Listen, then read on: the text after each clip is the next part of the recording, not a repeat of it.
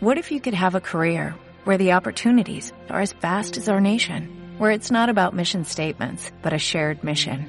At U.S. Customs and Border Protection, we go beyond to protect more than borders, from ship to shore, air to ground, cities to local communities. CBP agents and officers are keeping people safe. Join U.S. Customs and Border Protection and go beyond for something far greater than yourself. Learn more at cbp.gov/careers. Bien. Bueno, nos reunimos aquí virtualmente por Skype para celebrar el grupo Arcanos, celebrar una nueva, un nuevo encuentro, aprovechando las energías de un signo importantísimo en el zodíaco, el signo de Acuario. Eh, los diferentes miembros del grupo, pues vamos a ir haciendo aportaciones. Bueno, pues voy a empezar yo haciendo una pequeña aportación sobre Acuario. Acuario es el signo del servicio por excelencia es el primer trabajo de Hércules en el cual abandona las pruebas clásicas de entrenamiento y pasa a una prueba importantísima también de entrenamiento, porque siempre está, está aprendiendo algo, está haciendo un trabajo de expansión de conciencia, en el cual se le dice que todo aquello que ha conseguido y que precisamente en Capricornio fue ya el sumum de la experiencia iniciática, alcanzar la luz y mantener la luz, se le dice que baje otra vez a la tierra, que baje al campo de los mortales y que intente manifestar toda esa luz que lleva dentro. Y esa luz intenta aplicarla nada menos que disolviendo los segregores de la humanidad, los famosos establos de Ugías. Hay que decir que el signo del servicio, o el servicio en sí, tiene la particularidad de que responde a un anhelo muy profundo del alma, un anhelo que a veces es muy difícil de poder descifrar a nivel de mente de razonamiento intelectual, a nivel de mente concreta.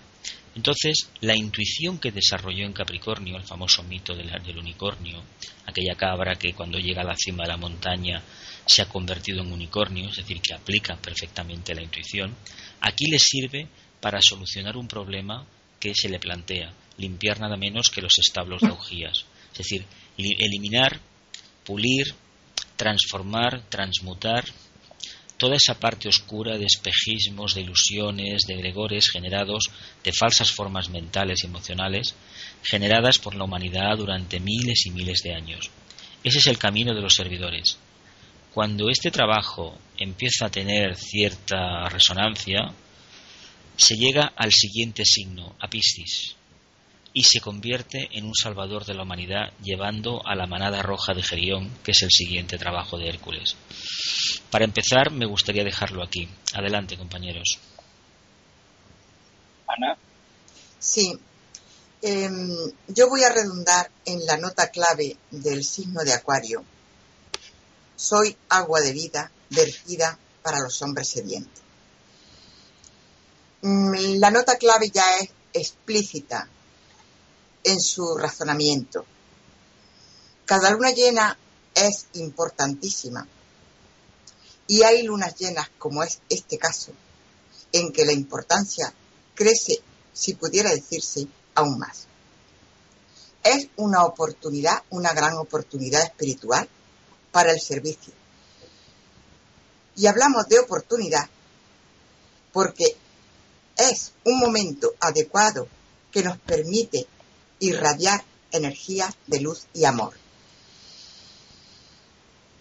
Deberíamos aprovechar este pequeño encuentro para unirnos a todos los hermanos del mundo, a toda la humanidad en unidad y sintonía silenciosa. Y podemos, para mm, situarnos un poquito más, reflexionar sobre, sobre la palabra la plegaria, perdón, del Gayatri. Oh tú sustentador del universo, de quien todas las cosas proceden, a quien todas las cosas retornan. vela ante nosotros el rostro del verdadero sol espiritual, oculto por un disco de luz dorada, para que sepamos la verdad y cumplamos con todo nuestro deber, mientras nos encaminamos a tus sagrados pies. Mm, yo creo que está resumido muy bellamente el trabajo que tiene que hacer el servidor. Unirse a sus hermanos, unirnos al uno, que sabemos que somos ese uno, pero que a veces no nos comportamos como tales, que tenemos una gran responsabilidad, sobre todo los que libremente hemos elegido el camino esotérico y en concreto nos hemos afiliado a una escuela que nos ayude a orientarnos en este camino tan importante, tan auténtico y del cual ya jamás pienso que podremos dar marcha atrás. La responsabilidad es nuestra y por supuesto tenemos que dar ese agua de vida para todos esos hombres sedientos porque a veces mm, no bebe indiscutiblemente el que no tiene sed, pero a veces también hay que mostrar el agua para que veamos, para que captemos todo lo que el agua nos puede aportar. Y en este caso, el agua es vida. Y aquí termino mi pequeña reflexión.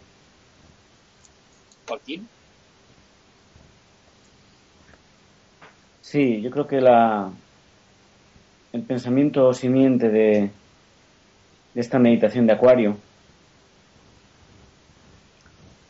da pie a dos ángulos en línea con lo que decía Ana. El primero es reconocer un hecho, que es el anhelo que existe ahora mismo en la humanidad respecto de formas de vida más veraces, más auténticas. La sed, primero para liberarnos de mentiras que nos esclavizan a nivel individual y social, algunas de ellas cristalizadas a nivel institucional de un modo muy potente, como estamos viendo, a nivel política, a nivel religión, a nivel economía, y que se están rompiendo, tal como anticipaba también el tibetano, están rompiendo en esta eclosión de ruptura de valores antiguos y su sustitución un tanto desordenada por valores nuevos, algunas veces digamos, que entran en aluvión con desorden y que hay que canalizar para que ordenen y construyan más que desordenen y destruyan. Por un lado está ese anhelo, ese anhelo yo lo veo claramente. En cuanto rascamos un poco, no solo en nosotros, evidentemente, que estamos intentando vivir de un modo más continuado en la conciencia del alma o más consciente, sino también en todos los seres que vemos a nuestro alrededor. Y en relación con ese anhelo, con esa sed existente en la humanidad, ¿cuál debe ser nuestra actitud? Evidentemente nosotros no somos agua de vida, pero sí conocemos, quizá más intuitivamente que otras personas a nuestro alrededor, si conocemos dónde está ese agua o cuáles son los mecanismos, los caminos que nos llevan a ese manantial. Son mecanismos muy diferentes o muy variados según sea la persona. Yo os comentaba hace un ratito mi experiencia positiva en general con lo que estoy viendo en la comunidad de Brahma Kumaris, donde aunque no coinciden al 100% en sus postulados con lo que pensemos nosotros, sí coinciden al 90%. Y yo diría que a nivel de aplicación, como colectivo de cientos de miles de personas, superan ampliamente el logro que haya logrado la Escuela Arcana o el movimiento Lucis Trust, porque es aplicación práctica, es decir, es, es la conciencia del alma intentada llevar al día a día de un modo permanente, no solo con las lunas llenas y con Wesak, sino que es día a día y de un modo muy consistente. Entonces, ¿en qué medida nosotros podemos distribuir ese agua, coger ese agua y distribuir alrededor sin, sin que en el camino se ensucie ese agua, ¿no? Bueno, es una reflexión que yo me hago de cómo en mi pequeño entorno puedo ir mandando digamos, ese spray de agua, ese, esa lluvia fina, que haga que la gente pues quiera subir más arriba a buscar el manantial, ¿no? Esa es una primera reflexión. La segunda es de mucho refugio a nivel personal. ¿Qué significa la energía de Acuario? Yo me identifico con la sed esa que dice el pensamiento simiente, hombres sedientos, y también reconozco que ese agua que me llega es agua de vida, es balsámica, en el sentido que me pone, que me cura por dentro y por fuera, que me llena de energía, que me tranquiliza, que me pone en un estado mental de aceptación. Y es el aspecto positivo de una ecuación muy sencilla, pero a la vez muy hermosa. Y decir, bueno, es, aquí llega ese agua y con ese agua hay una curación plena, ¿no? Bueno, es un poquito lo que me evoca el pensamiento simiente de hoy. Hoy tenemos, esta tarde haremos la meditación que organizamos. A las siete y media vienen unas 60 personas todos los meses. Si queréis echar un pensamiento será muy bienvenido. Algunos son arcanos, otros no. Eh, y queríamos orientarlo un poquito desde ese lado, del lado curativo del agua. Porque hace falta curar mucho a nivel personal y a nivel colectivo, ¿no? Esta era mi reflexión de hoy. Bueno, la mía es que el hecho de que soy agua de vida vertida para los hombres sedientos, la acción de verter implica movimiento y muchas veces los estudiantes de las diferentes escuelas, en este caso nosotros, solemos perdernos en discusiones bizantinas sobre tal o cual cosa, buscando temas muy, muy Y olvidamos la acción diaria. Como decía Santa Teresa, ver a Dios en los pucheros, en la vida diaria. He observado que, como ha dicho Joaquín antes, de hecho hemos coincidido los cuatro en el mismo punto, que hace falta acción. Lo que pasa es que no sabemos por dónde tirar el, trabajo de limpiar los establos es tan grande que nos, vemos abrumados. Eh, estaba pensando en que en que este, este pensamiento simiente nos impulsa a mantenernos firmes en la determinación de servir y al mismo tiempo meternos en vereda allá donde, donde valga sin temor a equivocarnos y sin temor, como se suele decir vulgarmente, a recibir alguna que otra torta. Es muy bonito, pues, eh, hablar, intercambiar conocimientos, aportar experiencias, pero puede que sea pesimista o se me tache de pesimista. Pero es que es que el asunto está, está que arde. La situación mundial eh, requiere una fraternidad que ya viene predicándose desde hace dos mil años, una fraternidad que actualmente se basa en que las tres cuartas partes del mundo estén pasando auténticas necesidades perentorias para que una, una parte viva en la opulencia. Y eso, pues la verdad es que es poca fraternidad. Es poco lo que tengo que decir porque la verdad os habéis bueno, habéis dicho lo mismo que estaba yo, que tenía preparado Así que le vuelvo la palabra a Jesús y bueno, yo quería continuar con el tema. Eh, habéis hablado de poca actividad. Curiosamente, uno de los rayos que condicionan a, este signo es el tercero.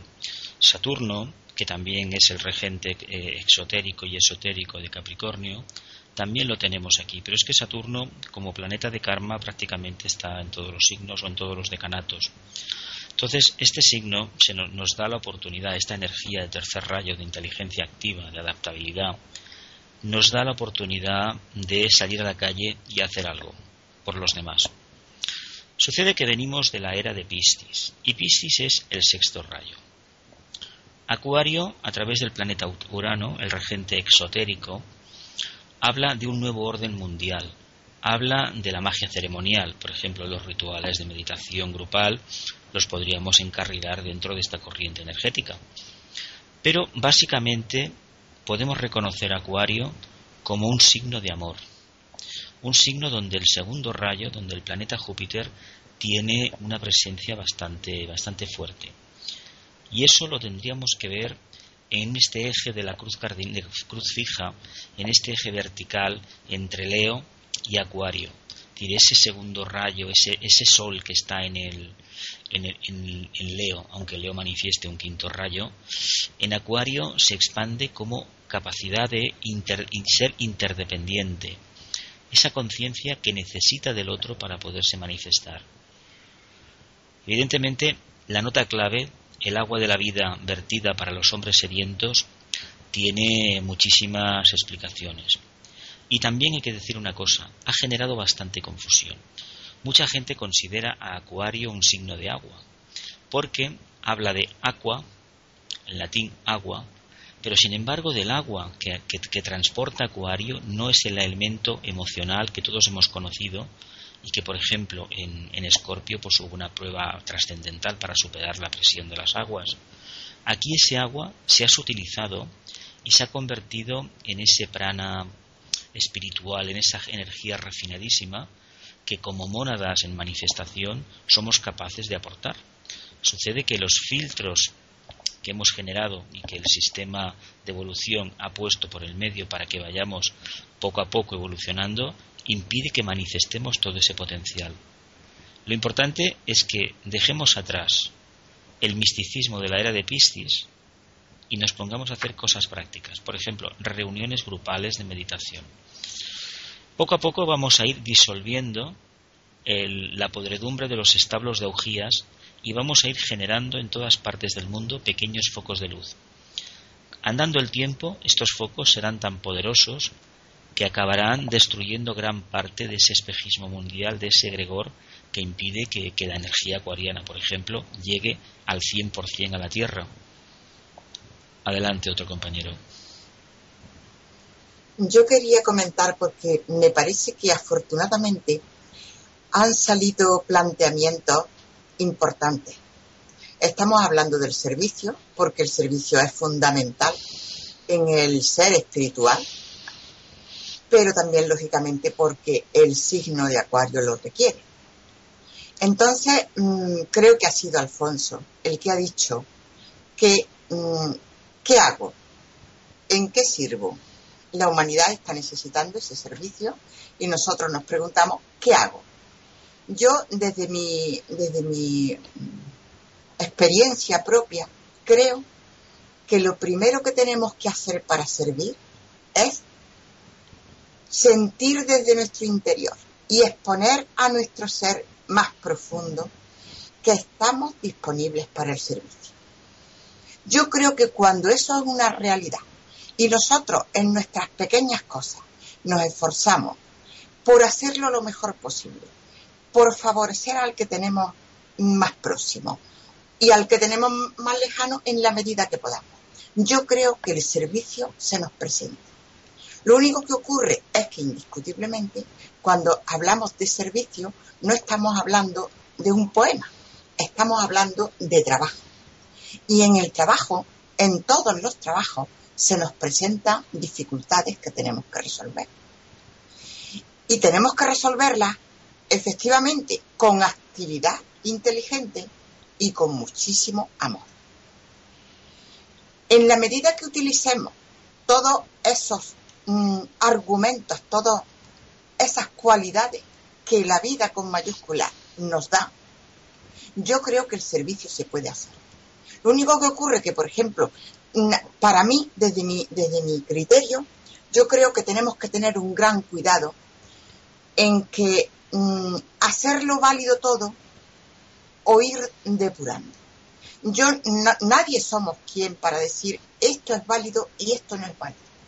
Lo que sí tenemos que ir sabiendo es porque, por ejemplo, un maestro no desciende de su plano para ayudarnos a nosotros en la tierra tenemos que ser nosotros los humanos, los aspirantes o discípulos, los que hagamos el esfuerzo, el gran esfuerzo, de acercarnos a su altura para alcanzar lo que el maestro nos dice y para saber lo que el maestro nos aporta. Entonces a veces hemos, se ha tocado de pasada un poco el tema de misticismo y lógicamente tenemos que hablar de esoterismo. Son mm, dos facetas distintas de la espiritualidad, ambas necesarias y vamos a pasar siempre de un escalón a otro.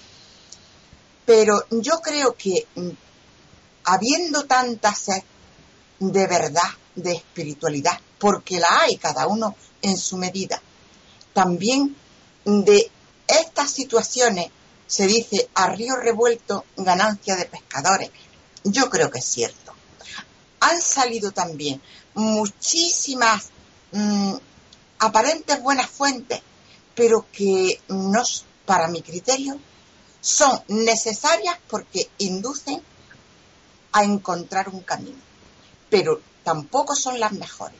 Entonces, aprender a distinguir eso, aprender que haya un grupo de primera, de segunda, de tercera y de cuarto, que todos sean válidos, pero que si eh, alguien se ha preparado para ser profesor de universidad, que deje a los otros que están en infantil, en primaria y en secundaria que hagan su trabajo, que es bueno, buenísimo y necesario, pero no continuemos bajando escalones.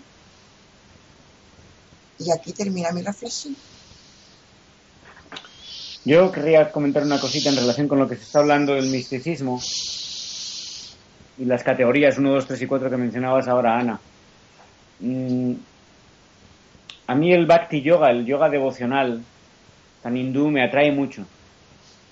Probablemente porque tengo un cuerpo emocional hiperdesarrollado en el aspecto negativo respecto del cuerpo mental, que debería tener un mayor equilibrio entre los dos.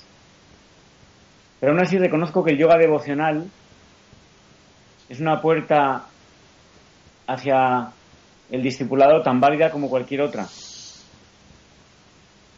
Es la que, por ejemplo, uno cuando lee el libro de Yogananda, Autobiografía de un Yogi, pues ve que es muy devocional y cuando estás en contacto con grupos en la India, Brahma Kumaris es uno de ellos clarísimamente, también son muy devocionales. Yo esto no lo veo en negativo, lo veo en positivo. Lo veo en positivo porque además tiene un efecto que vincula mucho con lo que yo quería decir antes de la segunda interpretación del pensamiento simiente de hoy. Es agua de vida soy para hombres sedientos, es decir, en la meditación efectivamente hay un trabajo diario de alineamiento con el alma, pero también hay un trabajo de conexión con el divino. Hay un trabajo que uno anticipa el día antes sabiendo que la meditación de las 5, de las 4 de la mañana, además de un trabajo por la humanidad, es un trabajo de encuentro. Es un momento de, de mucho gozo en ese sentido. Yo no creo que haya que separarlo o, o, digamos, rechazar ese aspecto del yoga devocional, que es muy bonito, cuando se vive en autenticidad y no es, por supuesto, ni, ni falso, ni impuesto, ni cursi. Y yo creo que sí tiene una conexión también con el pensamiento de hoy, lo cual no quiere decir que no tengamos que estar en la acción. Se puede estar en la acción, pero también se puede estar en ese encuentro íntimo, personal y muy amoroso con el Creador. Nada más. Eh, el tema que, habéis, que has tocado, Ana, sobre el misticismo, me recuerda un, una frase que leí que decía más o menos, a ver si lo recuerdo bien. Utilízalo todo, pero no te identifiques con nada. Cuando empecé a estudiar, mucho antes de entrar en la escuela arcana, el grupo que me formó tenían un problema enorme y es que había una incomprensión tremenda sobre el, cuerpo astral, concretamente y más, y más adelante, en el, siguiente paso de confusión, estaban totalmente eh, imbuidos en la anulación de la personalidad. Decían que la personalidad no era buena, que era era lo que, lo que mataba todas las obras de la mente. Con el tiempo me he dado cuenta, y eso lo hemos comentado unas veces a título privado, eso sí, que el misticismo eh, debe, es decir, en el misticismo hay algo que lo ata a la mente. Hay un, gancho, algo, no sé cómo, no, cómo decirlo, que lo relaciona con la mente. Y creo que la mente lo que debe hacer es usar el misticismo cuando sea necesario, como un instrumento más. No hay que rechazarlo, tampoco hay que decirlo, bueno, pues como todo es bueno, pues lo metemos todos en el mismo saco. No, simplemente hay que utilizarlo como un utensilio. Si una persona en una vida determinada necesita del misticismo para hacer una actividad de servicio, pues lo debe desarrollar. De hecho, también se dice que el tibetano en, algunos textos afirma sobre las religiones, referido al, creyente en, su, en particular, dicen que afirmó esto de que se, es decir, observa con, con escrupulosidad tu propia religión y respeta las de los demás. Y ahí, en el misticismo, al cual ha sido mi caballo de batalla durante muchos años, por mi formación, llegué a esa conclusión hace tiempo, que es lo Jesús, si lo quiere decir después, lo puede corroborar, que debe existir, debe existir alguna ligazón entre la mente, la mente que nosotros intentamos plasmar en la, en la vida, y el misticismo. Y le paso ahora la palabra a Jesús. A ver, es un camino el del misticismo y el del esoterismo, que en realidad, si lo miramos con un poquito de perspectiva, no es ni más ni menos que las dos caras del entrenamiento discipular.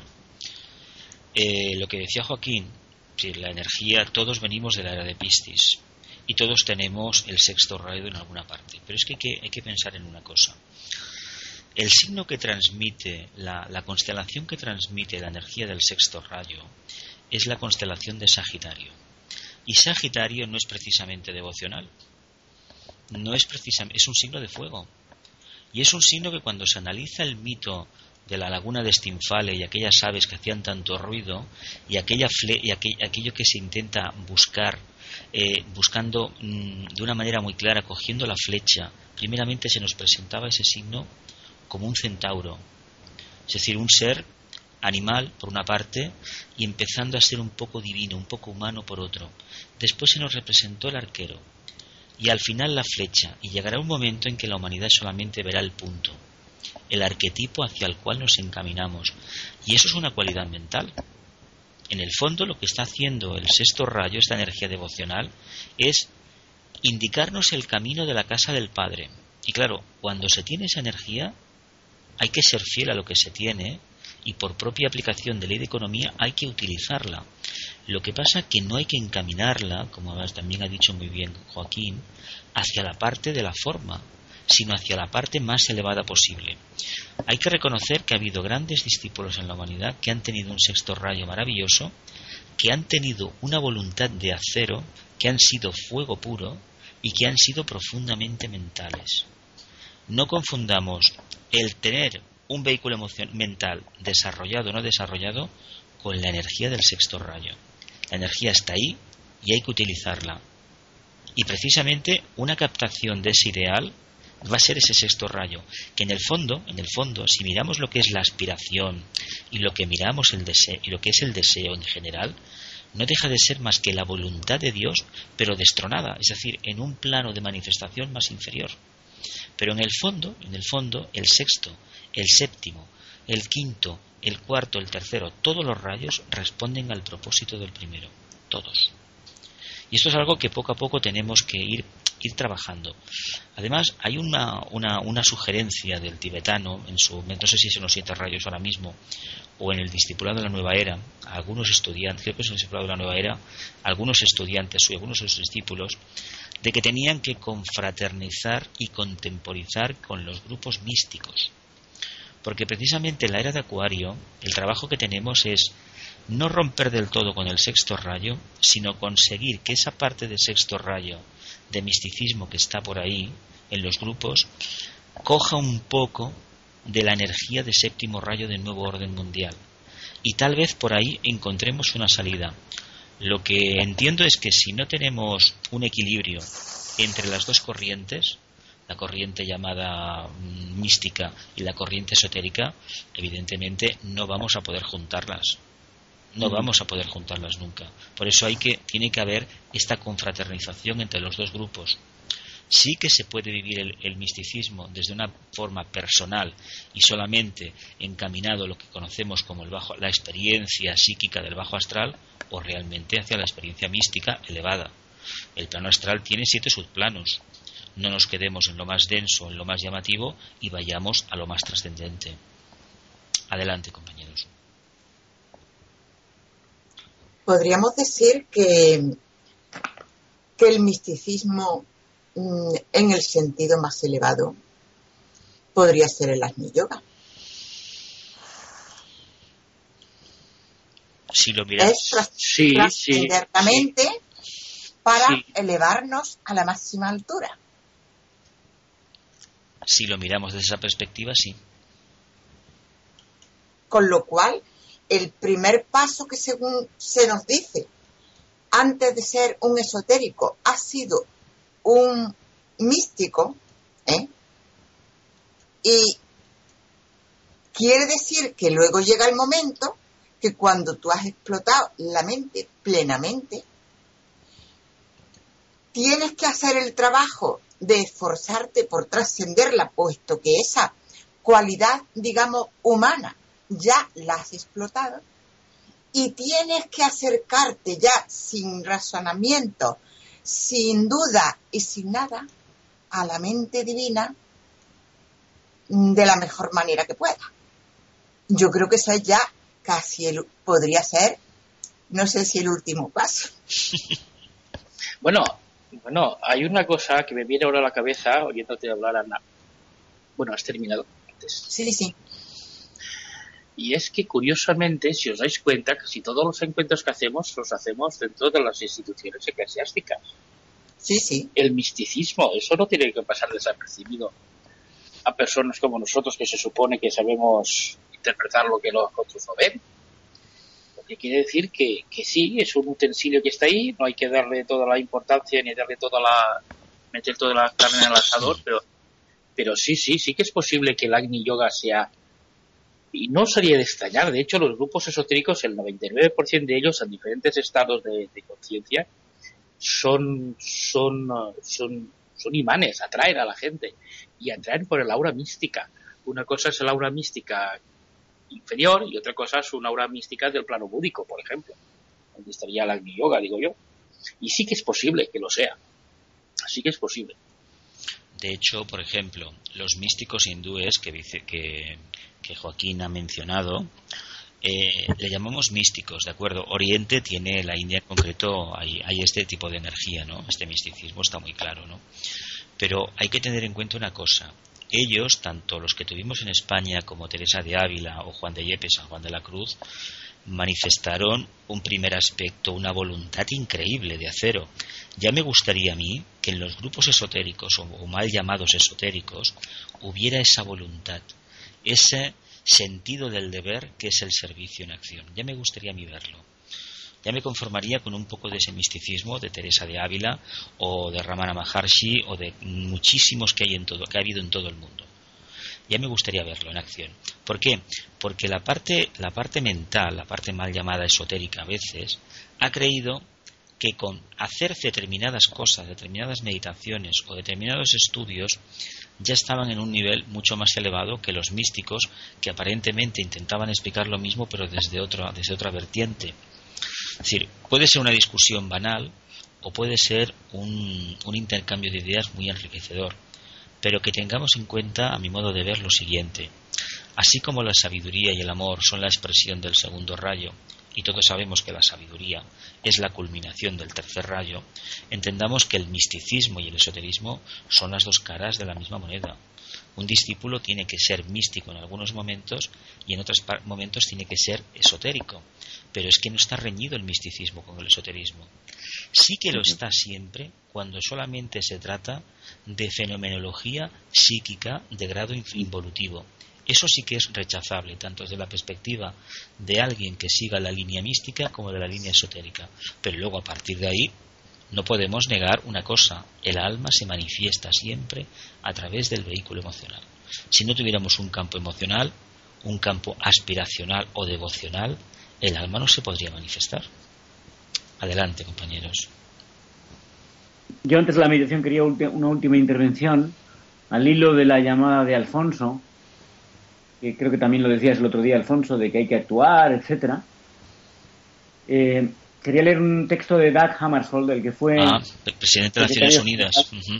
Ya sabéis que murió en el Congo, que se un discípulo, con fue asesinado. Un discípulo. Probablemente un discípulo muy avanzado, un iniciado, y lo que a mí me, me sirve mucho, porque efectivamente ahí tenemos la, la intención del servicio, pero a veces el servicio es más simple de lo que parece. Y creo que estas líneas a mí por lo menos me ayudan. Dice lo siguiente. Esto lo leyó al inaugurarse la sala de meditación de las Naciones. No sé si habéis estado en esa salita. No, no, no he estado, no he estado en Nueva York. Es un lugar muy especial realmente.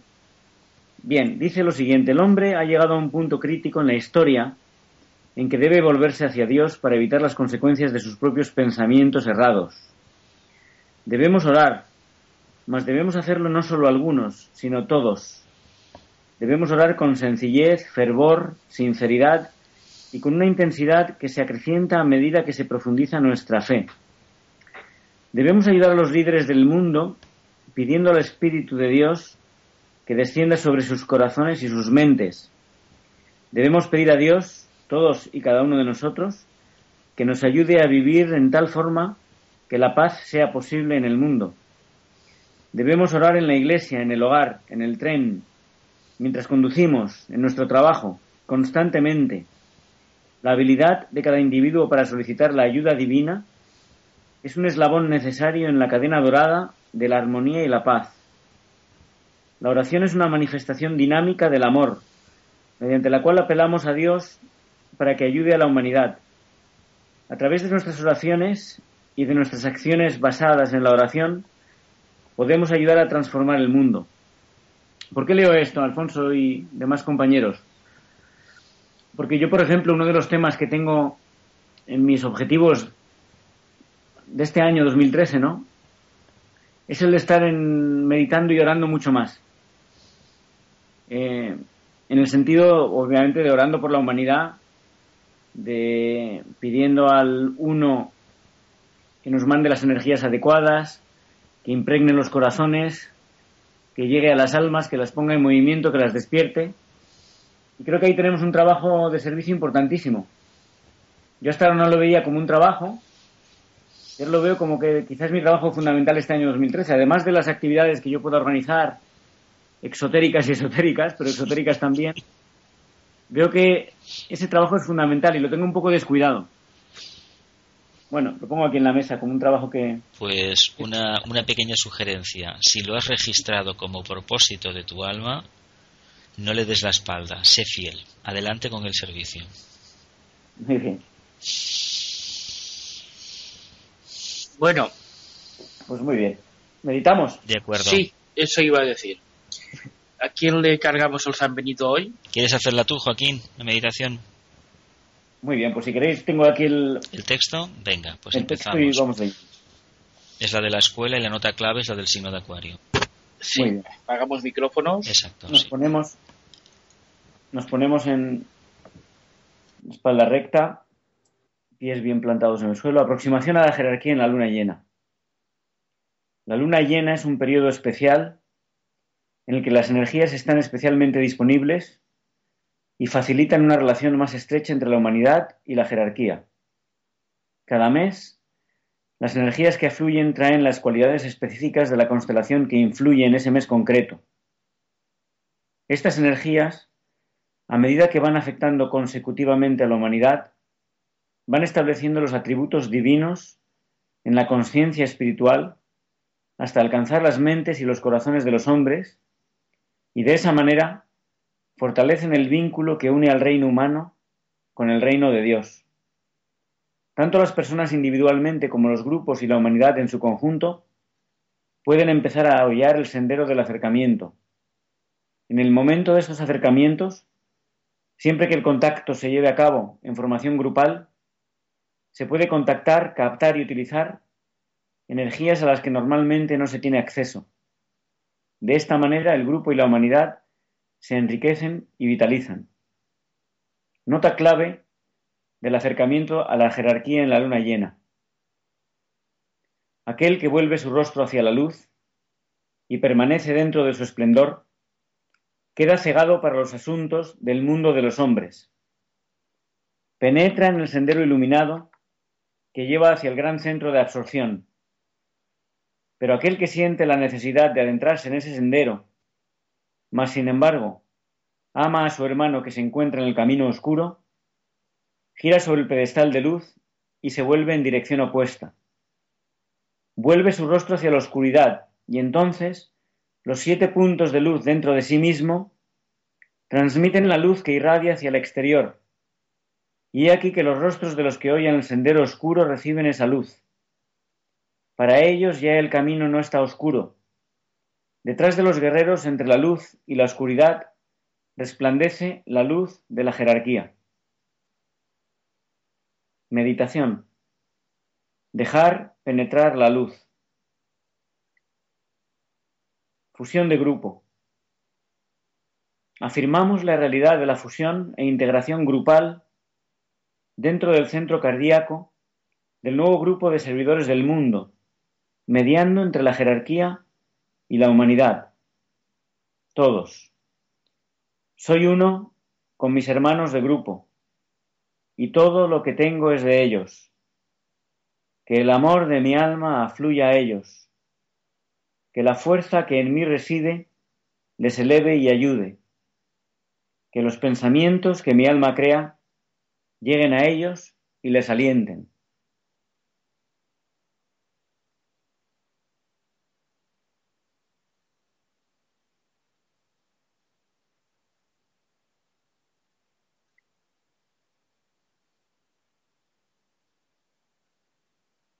Alineamiento.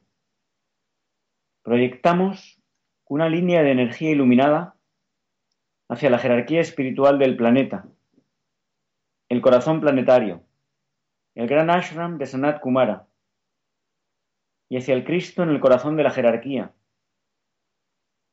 Extendemos la línea de luz hacia Shambhala, el centro donde la voluntad de Dios es conocida Permanecemos como grupo en la periferia del gran ashram, la jerarquía, abiertos y receptivos a las energías extraplanetarias ahora disponibles.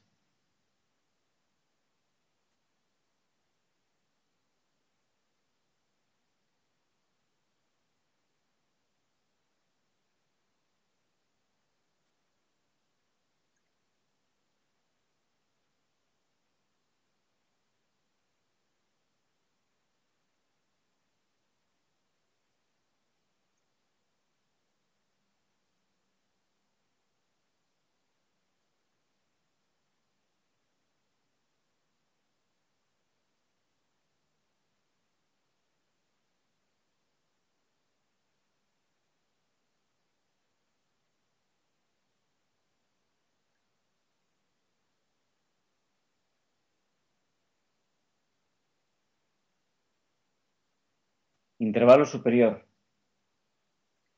Enfocados en la luz de la jerarquía, el centro cardíaco planetario, mantenemos la mente contemplativa abierta a la luz y al amor que tratan de manifestarse en la Tierra.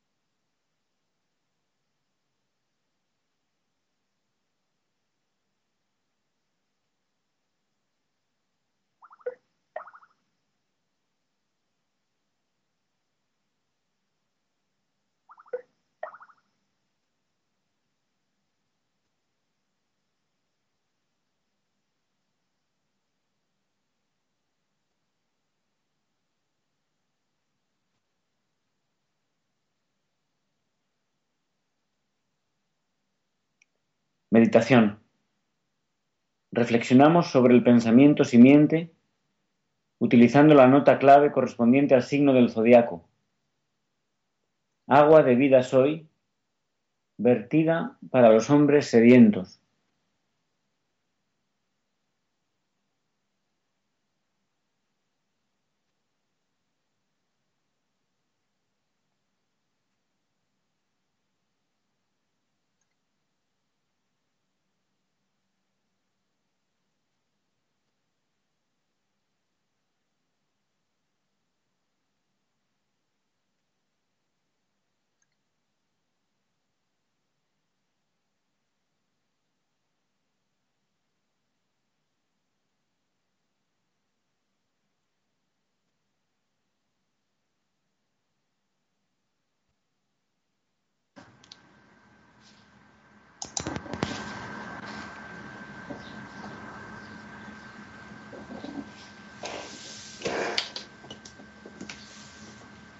Precipitación.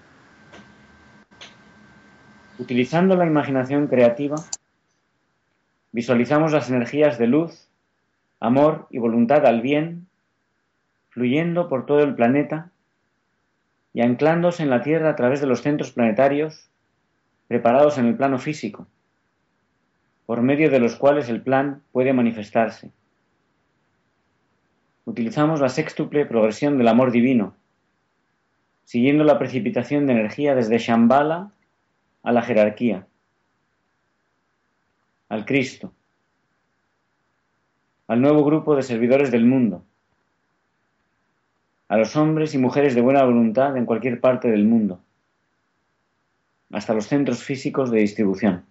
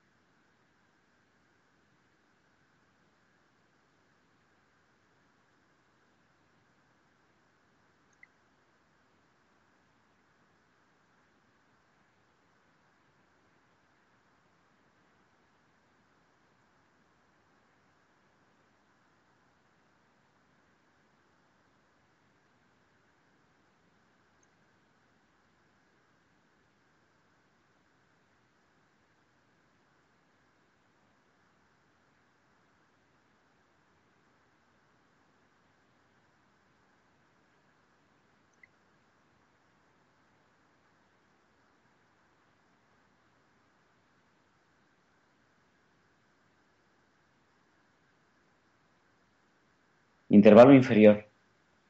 Reenfocamos la conciencia como grupo en la periferia del gran ashram.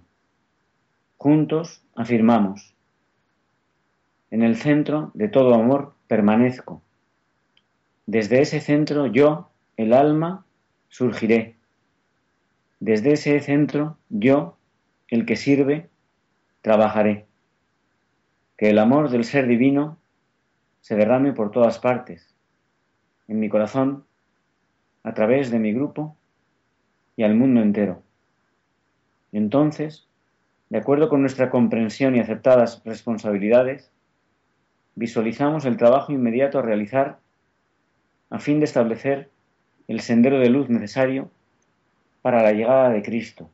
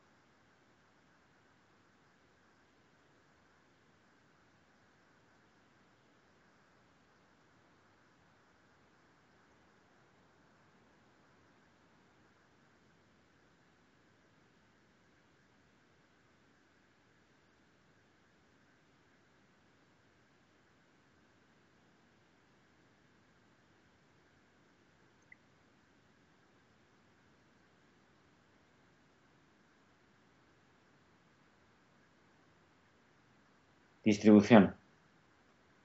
A medida que se entona la gran invocación, visualizamos la efusión de luz, amor y poder desde la jerarquía espiritual y a través de las cinco entradas planetarias, Londres, Darjeeling, Nueva York, Ginebra y Tokio, iluminando la conciencia de toda la raza humana.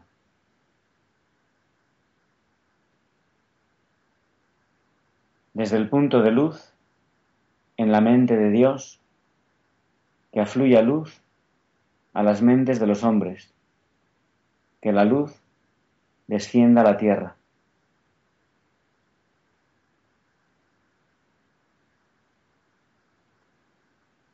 Desde el punto de amor, en el corazón de Dios, que afluya amor a los corazones de los hombres, que Cristo retorne a la tierra.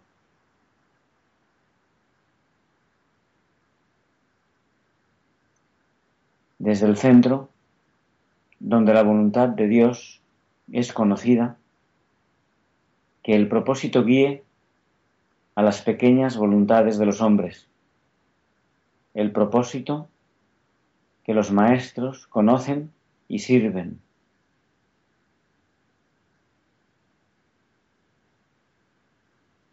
Desde el centro, que llamamos la raza de los hombres, que se realice el plan de amor y de luz y selle la puerta donde se halla el mal.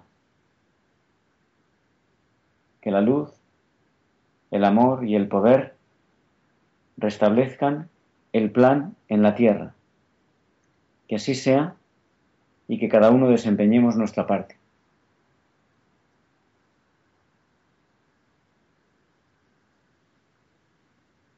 Mm-hmm.